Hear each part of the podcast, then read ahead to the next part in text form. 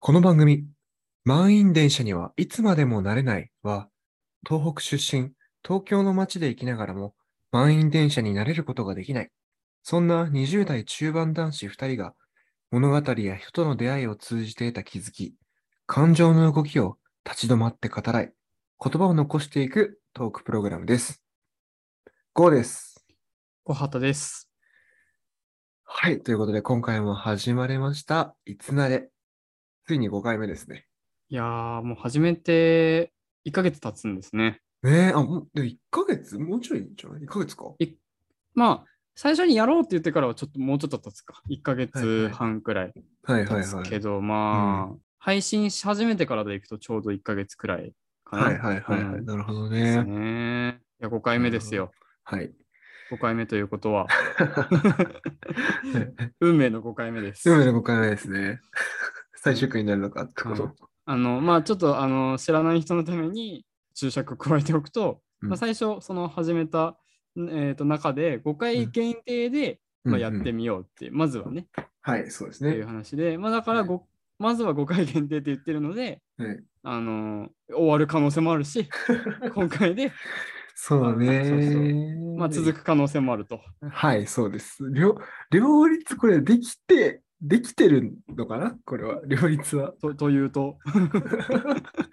いやー、だから本当ね、川田さんが頑張ってくれて、あいやれいやでいやすいやけど、ちょっとまあそこのジャッジも後半、そうといでうすかね。最後にしましょうかね。はい。はいまあ、なんか、あのーね、ちょっと軽く今話したけど、1ヶ月続けてみて、最初どうなるかなっていう話もしてたけど、ほぼ毎週、ちゃんとコンスタントに5回出してきてっていうところで、うんちゃんと形になってきたなっていうのもありつつ、はいはい。どうでしたいやー、まあでも面白いよね。うんうん、うん。なんかこう、一つは、あれだね、あの、小説の感想を言い合うだけじゃなくて、なんか小説っていうものを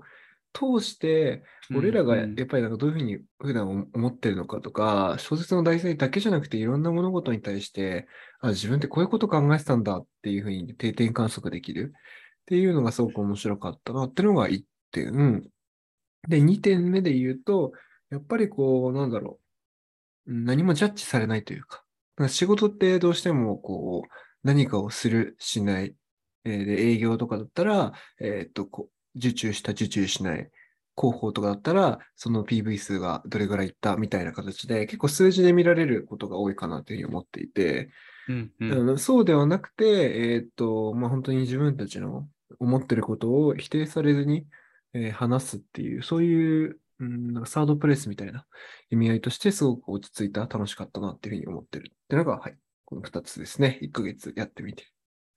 確かに。どうどうですか河津さんは。そうね。なんかサードプレスっていう言葉が今出たけど、うーん、安全基地というか、うん自分のこうし、まあ、まさにこう始めた最初のきっかけであったりとか、うん。うん。最初こういう番組にしていきたいよねみたいな話もしてたけど、こう思考の、なんて言うんだろう。ここでは確実に自分の言葉を出せるであったり。り、うん。自分の思考をここに置いていけるみたいなうんうんまあ置いていって逆にこう次に運んでいくみたいなイメージもあるんだけど、うん。うーん、なるほど。うん、なんかここにいることによって何か次ができていくみたいなうん安心する場所を作れたなっていうのがこのうんうん1ヶ月の感想かな。確かにね、なんか他の誰でもない自分の言葉うんうんうんで語れてるっていう感覚がすごくわかるなと思っていて、うんうんなので、なんか本当こう、いい、いい場所だなっていうふうに思いますね。一方でやっぱりこう、うんなんて言うんだろうやっぱ聞き返して、まあ、編集もそうだし出してからもうん自分で聞き返していて、あなんかこう100やっぱりこう自分が思ってることを100%出しきれなかったであったりとか、うんうんうん、逆に、に言うと聞き返しててもうちょっとこう言葉を整理できたなとか、うんうんうん、本当はこういうこと考えてたんだけどなみたいなうんうんうん、日々アップデートしていく中でその時点での出せる限りを出したっていう意味で言うと、記録であるというかうんそういう場にもなってるなっていうのは、うんうんうん。うん、感じるな確かにね、100点ではないんだろうけど、でもその時点での100%ではあるから、うんうんね、それを直していくなのか、ちゃんと自分の思ってることをひ伝えられるようにするなのか、どういう変化なのかわかんないけど、でもその時点で、パッと出てきた言葉、ついた言葉がそれだったっていうのが記録できるのはすごくいいよね、うん。うん。うん。うと思ん。いますね。はいい。や、はい、いい機会だなっていうところですけれども、そうですね。今回の作品に移っていければというふうに思うんですけれども、はい。まあ、今回私たちが語り合っていく作品なんですが、愛坂トーマさんの同志少女よ敵を得てです。まあ、この簡単なあらすじっていうところで言うと、えーまあドイツとソ連の、ねえーと戦争の最中に、ドイツ軍の襲撃により母親と故郷を奪われた少女セラフィマが狙撃兵となり、復讐を果たすため、女性だけの狙撃兵の一員として、えー過酷な戦場を生き抜く姿を描いた物語ということで、まあ、簡単なあらすじというか、えーと紹介でございました。これあれだよね、あの2022年の本屋大賞を受賞した作品っていうことで、そうだね。えーもう読んでみたけ、えー読んでみたわけですけれども。いやー、やっぱこの戦争、本当ドイツとソイツ、えーソ連の戦争が舞台になってるっていうようなこの小説なんですけれども、もう実在した女性狙撃兵を、えーと舞台、えーこれをモデルにですね、えー書かれてるっていうことなんですね。そうだね。はい、で、まあ、その著者である、えっと、愛坂トーマスさんっていうのは1985年生まれ。で、なんとこの作品がデビュー作として発表した作品ということで。これがデビュー作なのかっていううん衝撃と、あと意外と思ってたよりも若い方、まあ、30代の方で、ね。そんなにも若いか、まあぼ僕らからしたらね、あの年上です け うど、んうんううん。ん、あのまあでも1985年生まれだとすると、うん。僕よりも、まあ、10年くらういんうんうん年上でしかない、まあでしかないっていうのも失礼な話ですけどい、や、で もそうだとま思あう。でもね、10年しか変わらない方がこの対策というか、生々しい作品をうん、書いてるんだなって思うと、ちょっと、なんて言うんだろう、衝撃だったなっていう思いで すね。ね、10年後これかけてるかなねえ、かける自信すらない。ないよね。この重厚感といい、生々しさといい、すごかったなってねいうのが、え。もうありますけどね。ちょっとなんかあの背景みたいなあの話をすると、そのこのあの同志少女よ敵を打てっていう、えー小説を書くきっかけになったのが、まあ、もしかしたらあの聞いたことがあるかもしれないですけど、あのベラルーシの方が書いている戦争は女の顔をしていないっていう、えーうんうん小説があって、ちょっと僕もあのよ直接読んだことはないんですけど、まうんあ、タイトルだけ知っていて、それを、えー読んだのがきっかけで、その女性目線から見た戦争、特にその、あの兵士として戦っている、えー女性から見た戦争っていうのを、その戦争は女の顔をしていないっていう小本では書いていてうんそれを愛坂さんが読んだ時にその男性から見た戦争っていうのはよくそのいろんな著書で書かれてるものではあるけどそうね。自分がやっぱりこれをちゃんと書いて伝えていきたいっていう思いを持って書いたっていう本らしいんですね。うんうんうんうんうん。なるほどね。うんうんだからなんかそういう意味で言うと結構なんか今回読んでいて、まあ、僕もそんなになんだろう数多く戦争に関する本って読んだことあるわけではないけどうん。やっぱりこう女性目線で見られているっていんうんうんうところで言うと、ちょっと他のものとは変わ一線を画しているところがあったなっていう本だったかなとちょっと個人的には思ったかうな。んうん、そうだね。しかも、かつ、なんていうのかな。えーっと、実際、実際にって言ったらあれだけど、あの、お女性で、かつ戦争で、まあ、狙撃兵であったり、この、うん、第一線でうんうんうん動いているっていう、うーまあ設定というか、そういう、えーっと、視点の女性ってなると、本当初めてそうだね。で、なんか少なくとも日本にいると、ない発想だなってのを思うね。そうだね。当時の、まあ、世界的な情勢を見ていても、うん。やっぱりこう女性がこう戦争の最前線に立つっていうのはかなり稀なうんこうんう事例というか、まあ、当然なんて言うんだろうあの、まあ、日本をはじめいろんな各国のその事例を見てってもやっぱりこう女性は、まあ、戦争に行かないでその国に残るかもしくはその軍の中にいてもうんこうどちらかというと例えば看護師であったりとかそうね。その、まあ、ケアをする側ってうん言ったらいいのかなシンプルに言うと。うん。うんとまあ、あのこの本の中にもなんかね、それをちょっと批判、なんて言うんだろうな、ちょっと批判というか、うんううんん、なんかまあ女性でもこう戦争の最前線に立てることをちょっとこうこ誇張するというかみたいな、はいはい。まあみたいなと描写描写も出てきてるんなんかそこがやっぱりこういうん他の作品では見られないうんこう、うん話だったかなっていうのはうんうんうん。だところだしだからこそ逆に気づかされた部分もめちゃくちゃあったっていうそうだね。話ですね一言で言うとすごい壮絶だうし、ん。正直あのーメンタル的にも、まあ、前回うんうのん性,、 性欲を読んではい。で今週これ読んでうん。いやーちょっときつかったなっていうのは正直な感想、だねう。ん思いますね、非常に。結構俺もまあきつい、きついというか、うん、そうだな、やっぱ生々しさと、かつ、ほんと平凡だった女の子。はいはいすごいこうな村で、えーと漁をやっていてっていう素朴だった女の子がどんどんどんどん変わっていく冷徹になっていく、まあ、ある種戦争っていう変な変特殊な環境に慣れていってるっていうその過程を言うのが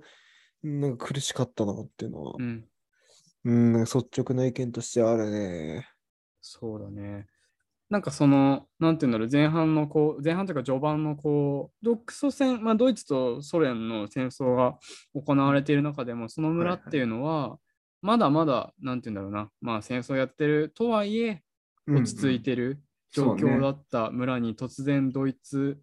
兵が来て、うんうん。すもう村中の人たちをうんうん。こう、まあ、虐殺して、はいはいはい。隣にいた母親も殺されて、ねえ、そうね、あったな、そそういう描写。うんその村で生き残ったのは自分だけだったっていう。うんうん。いやーなんかもうね、ここもすごいなとは思うけど、なんかなんて言うんだろうな、まだここに関しては、いや、うんまだと言ってもそれでももう十分しんどいなとは思うんだけど、うんうんまだここに関してはある種こう物語チックというか、うん。うん。なんていうの、起承転結の木、はい例えばその、のもののけ姫だったら、あの呪われてみたいうんうな、んうん村にこう突然あのイノイノシシがやってきてう ん。はいはいはい。みたいな、アシタカがあの腕が呪われてみたいなはいはいはい。とこだったりとか、あとはは何て言うんだろう、あの、鬼滅の刃で言ったら、うんうんうん最初、こう、あの、炭治郎がうんうん妹と家族全部鬼に殺されてっていう、確かにね。ちょっとそことも似てるところもあるじゃん。うんうん、ある。ありますね。だからまだ何て言うんだろう、最初の方は、うんある種こう物語としてうん受け入れられてるんだけど、うんうんだんだんこう、なんて言うんだろう、いろんなこう、直面していく現実に対して思考が見えていくから、うん。うん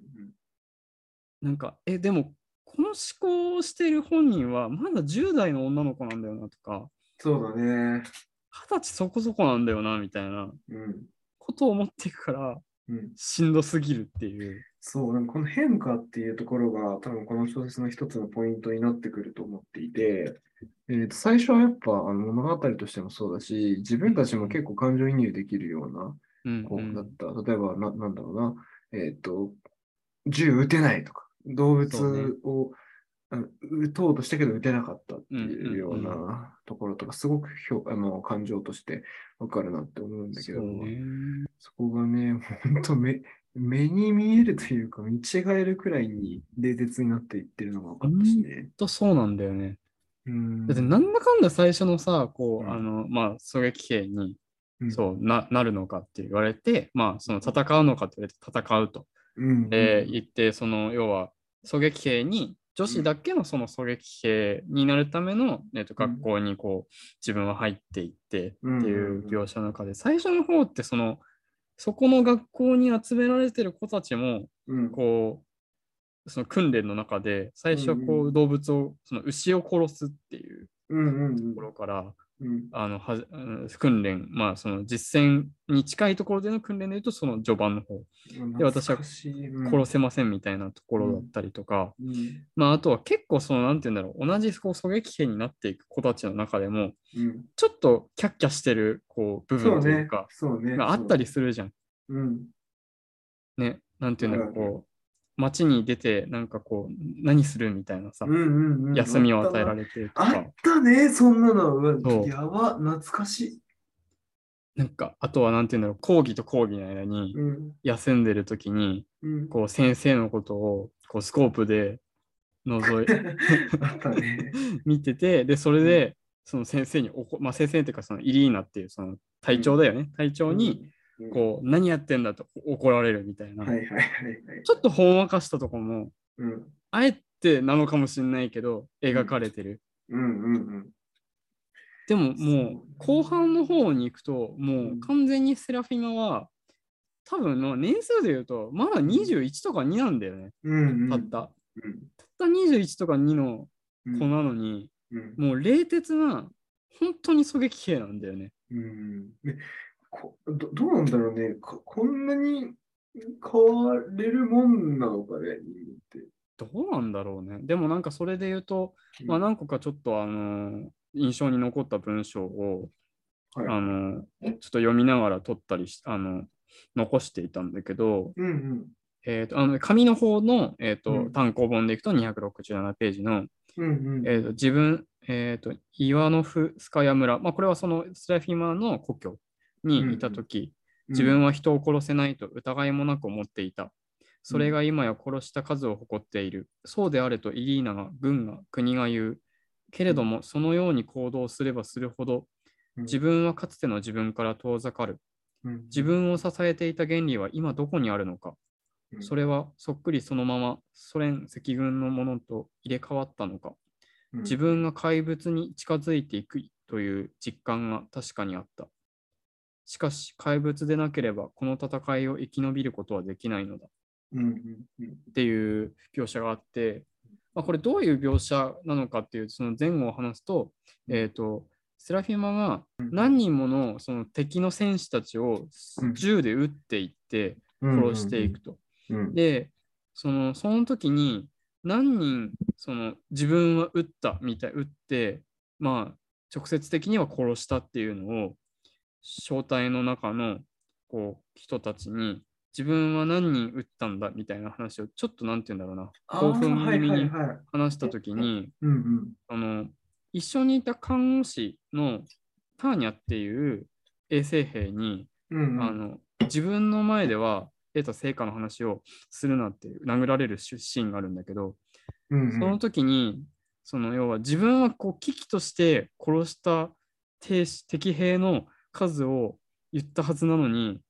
うんうんそうやってこう自分がやってたことは、うんうあん昔だったら思いもしなかったようなことを今言っているそうね。っていうこの衝撃。うんいや、なんか特殊な環境だからこそだよなって思ってて、なんかこれって変わるっていう言葉を考えたときに、うんなんていうか、自分の中にある見えない面が出てきたみたいな意味合いとして変わるっていう言葉を使うこともあると思うんだけど、今回の場合って、うん、やっぱ戦争っていう本当に特殊で、本当にストレスがかかるような環境に、えー、と自分を適応させるための、なんかある種のこう防衛反応なのかなっていうのをすごく思ったんだよね。うんうんうんそのなんか敵を撃つっていうスコア化するみたいなところも。うんうんうん、だから、なんかわ 悪くないよっていうのを抱きしめてあげたいけど。はいはいはい。うん。いやー、だってきついもん。普通にいたら絶対に心心は壊れちゃうもんね。そうね。だから正直読んでるこっち側も、 まあ、逆に言うと何て言うんだろうそこまで思わせる切迫感がうんうんあ。るということは、感じさせ物語として人にやっぱこう感じさせられるものがあるっていうことだから、うんうん。す素晴らしい作品だとは思うんだけどうんうんいい意味でと言ったらいいのかうん。こうページを進めるのがしんどい時がやっぱあっていやー、あったあね。ど、どこら辺がしんどかったなんか具体的なシーンでもいいし、どういう描写とかでもいいし。中盤から後半はいはいはい、あわかる。なんか結構本し本音を言うとうん、あのーなんていうんだろう忙しいとかじゃなくて うん、この本を読み進められないからいやマジでこれ、収録やめにしないってうん言いたいレベルで結構苦しかったなと思ってて、まあまあそうだよね。徐々に苦しくなっていくよね。そうそうそう。うん。そうなんかで、しかもさ、そのスコア化とかも、なんていうのかな、こう、うん、体制側って言われるのかな、要はこうソ連側としても、なんていうかこう、仕組みにしてる。はいはいは点い。数をさ、もらうことで、みんなから崇め立て祀られるみたいな。そうだねな。んかそういうその、うん、なんか仕組みとしてうん。こう軍人をコントロールしようとしてるみたいなところもひっくるめて俺はうわきついな気持ち悪いなって思ってしまった。そうだね。うん、いやーなんか、うん、気持ち悪いなって思う。うんそのうん感じはまさにそうだなっていう。最初こうドイツ兵が襲ってうんうんきて、彼らがも消えた後にそのいいなっていうまあ後にそのセラフィマのうんこう隊長になる教官がうんうん来て、うんその戦うのか死ぬのかっていううん、ああ、うん突きつけるじゃん。うんでその時にあのセラフィマはそっちを戦うことを選択するんだけど、うんそのシンプルなうん言葉としてこう提示しているけどうん実際にそうは言われないかもしれないけどうんきっと戦争ってそういうものといううか、んうん暗にそういうメッセージを、うんまあ、例えばプロパガンダであったりとか、うん大きな、まあ、直接的に言えばこう政府だったりとか国っていうところから、うんこうなんて言うんだろう推奨されてしまうはいはいはいっていうのがあると思うんだよね。はい戦えとはい言われ、はいまあ、死ぬのかとは言われないけどうん言ったらもう戦うか死ぬかみたいな二択、うんうんこれを読んでて僕らもやっぱ戦うのか死ぬのかっていうイリーナの言葉に対しては、うんうんいやもうそれしかないよなみたいにちょっと思わせられちゃうというか一そう種、ねそうねうんいやそうじゃないよなって思うのはいるけどそれを言葉にする強さはないみたいな確かにね、だって逃げるも全然あるもんね、そうそうそうこのそ状う況で。他の村に行って、あのーなんていうかな、に逃げるというか、暮らすみたいな。そううんでもその最後の最後であの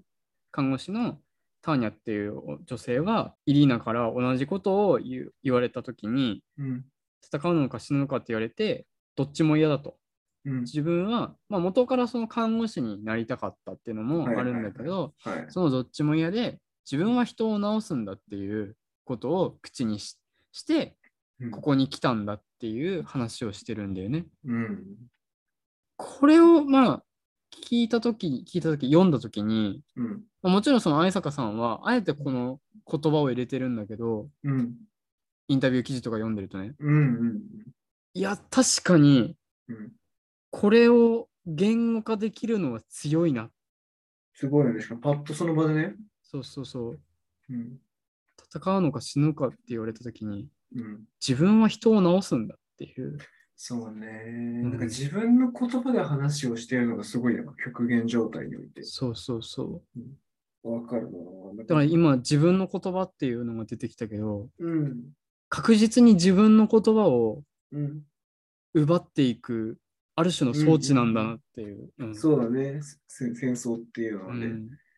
なんか国いやなんか主語がやっぱどんどんでかくなるんだろうなってのは、今回の卒業を見て思ったことで、うんもうなんか完全に俺とか、この村の人みたいな視点っていうよりかは、もう本当ソ連、はいドはい。イツ、フリッツって言ったかな、はいはい。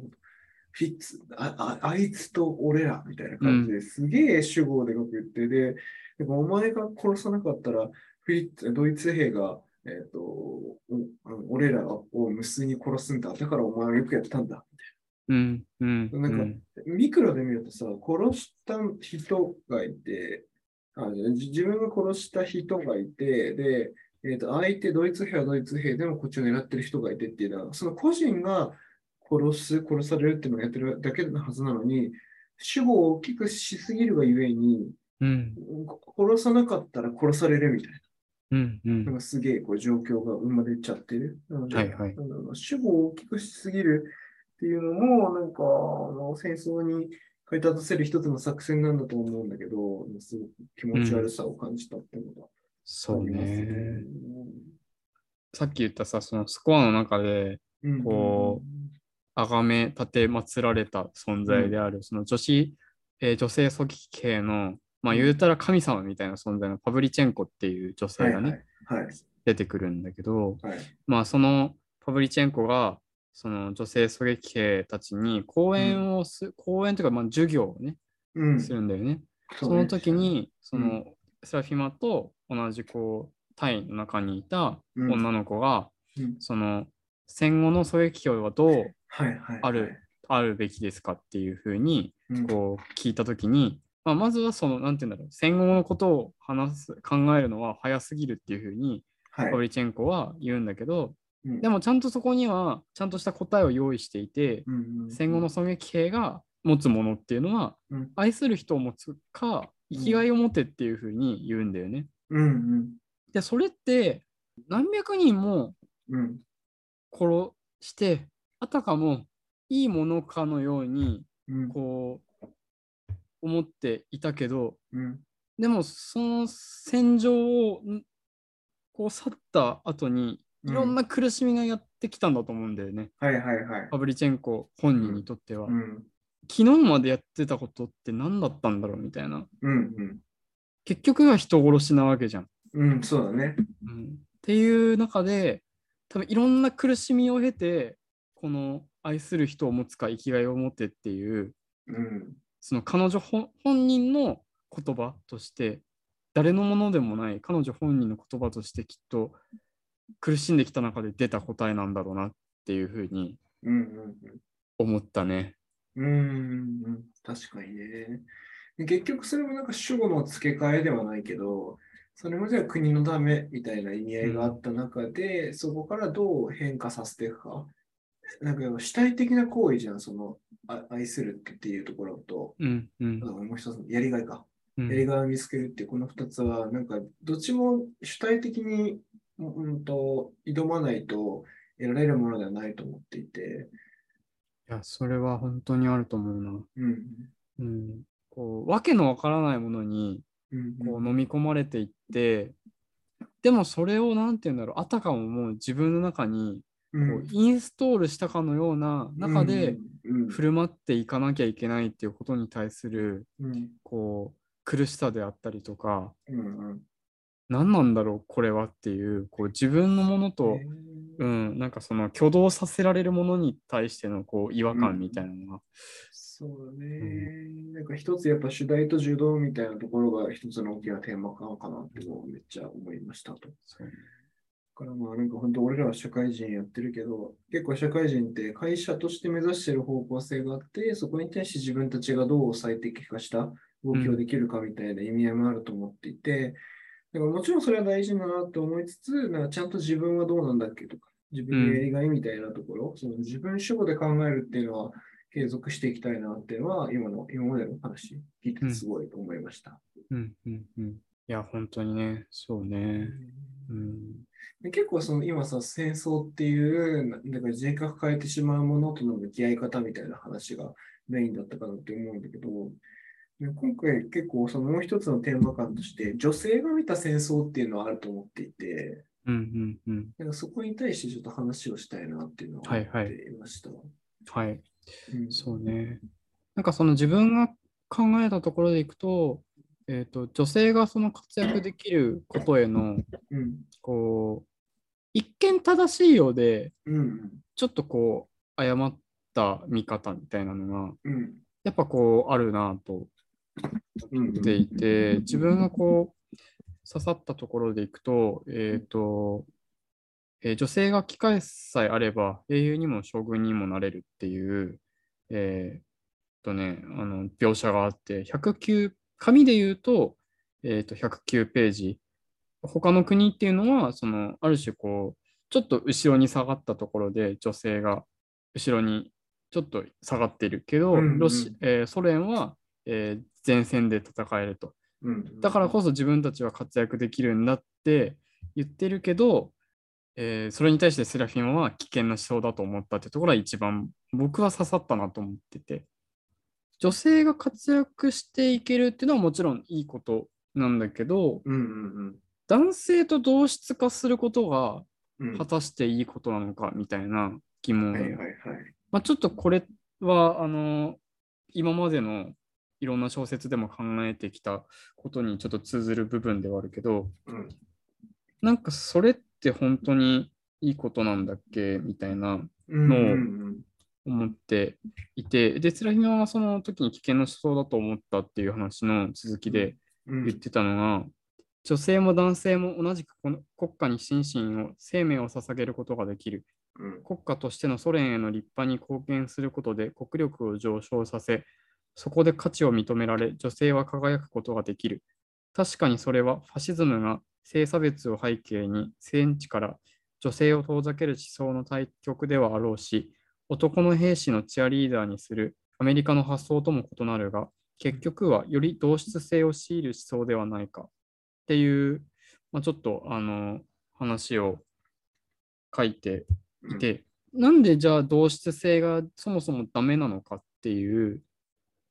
うーん、ところもちょっと、なんて言うんだろう。刺さったとはいえ、ちょっとそこについても考えなきゃいけないなと思うけど、うん平等と、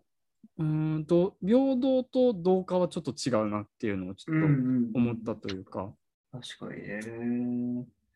なんかそれで言うと、こう、なんて言うんだろう。これ戦争に限った話じゃなくて、例えば今の社会で、その、上に行こうそうってなった時に、うんこう、女性として登用されてるけど、価値観的にうんうん男性的じゃないと認められ、いわゆるなんて言うんだろう、こう、ジェンダー的な言葉で言うと、名誉男性というか、うんみたいいなところ、人じゃないと、な。うん結局それってその活躍できなかったりとかはいはいはい。認められないみたいなうんそれって本当になんか本質的に女性が活躍したことになるんだっけみたいな危うさはあるなっていうふうにそうだね。思ったし、なんかそれを言語化してくれたこう文章でもあったなまあちょっとそんなことを考えた本だったなと思うしまうんあそういう意味で言うとなんかその戦争っていうのはこういう危うさであったりとか、うんうん人を変えてしまうみたいなうん。あとるいねなんか要素をはらんでるんだなっていうのをなんかその、うんそうね。で、なんかその中で主体的に自分たちが生きるみたいなのは、なんかやっぱ、あのうん程度程度は違うものの会社に入って思うところではあったから、そうねなんかそれはこう、なんていうかな、常にファイティングポーズ取ってるではないけど、うんうなんんかうん臨 戦体制敷いていかなきゃなとは思いましたね。臨戦体制で臨んでくんか 臨戦体制を臨まなきゃいけないなと思いましたね。それはそれで疲れるぞ 確かに。まあちょっとそんなことを考えた、あはの小説でした、い。いいね。なんか今までとはちょっと違って、うんなんかこう、別の指導というか別の示唆があったような気がします。うんうんうん、ここ23回くらい本当になんかいろんなこと考えすぎて言い方悪いけどうん、ちょっと楽になりたいってい まあね、5回限定って話ですからね。まあ、やわかんないよはい、ということで、えーっと、まあね、エンディングです。えー初回で5回限定で配信するっていうふうに言ってましたけど、どうしますかどうしましょうね まあね、いや、あのね、ちょっと、全然やりたい。全然やりたいです。やりたいです。やりたいです。で、その上で、やっぱね、これ内容がきついとね、こう、読むスピードも遅くなるし、あのーちょっとここはあコンテンツ、コンテンツというか、あの、毎回ね、結構サクッと、あの、そうだね決めちゃうのあるけど、そこの,、あの準備というか、そうだねね、題材選びはもうちょい、あの、やり、ちゃんと考えたいなと思いつつ。そうだね一つ、あの、やりたいなと思っておます。おあんなに5回限定でやろうよって言ってたのにいややるんですねいや、なんかね、いや、ちょっと仕事もね、その私事で申し訳ないんですけど、すげえ忙しくなってきてて、はいはいそのだから、うーんとね、結構なんかやらなきゃいけないタスク、あそうんのうんこの、あの、ポッドキャストをやるにあたってね、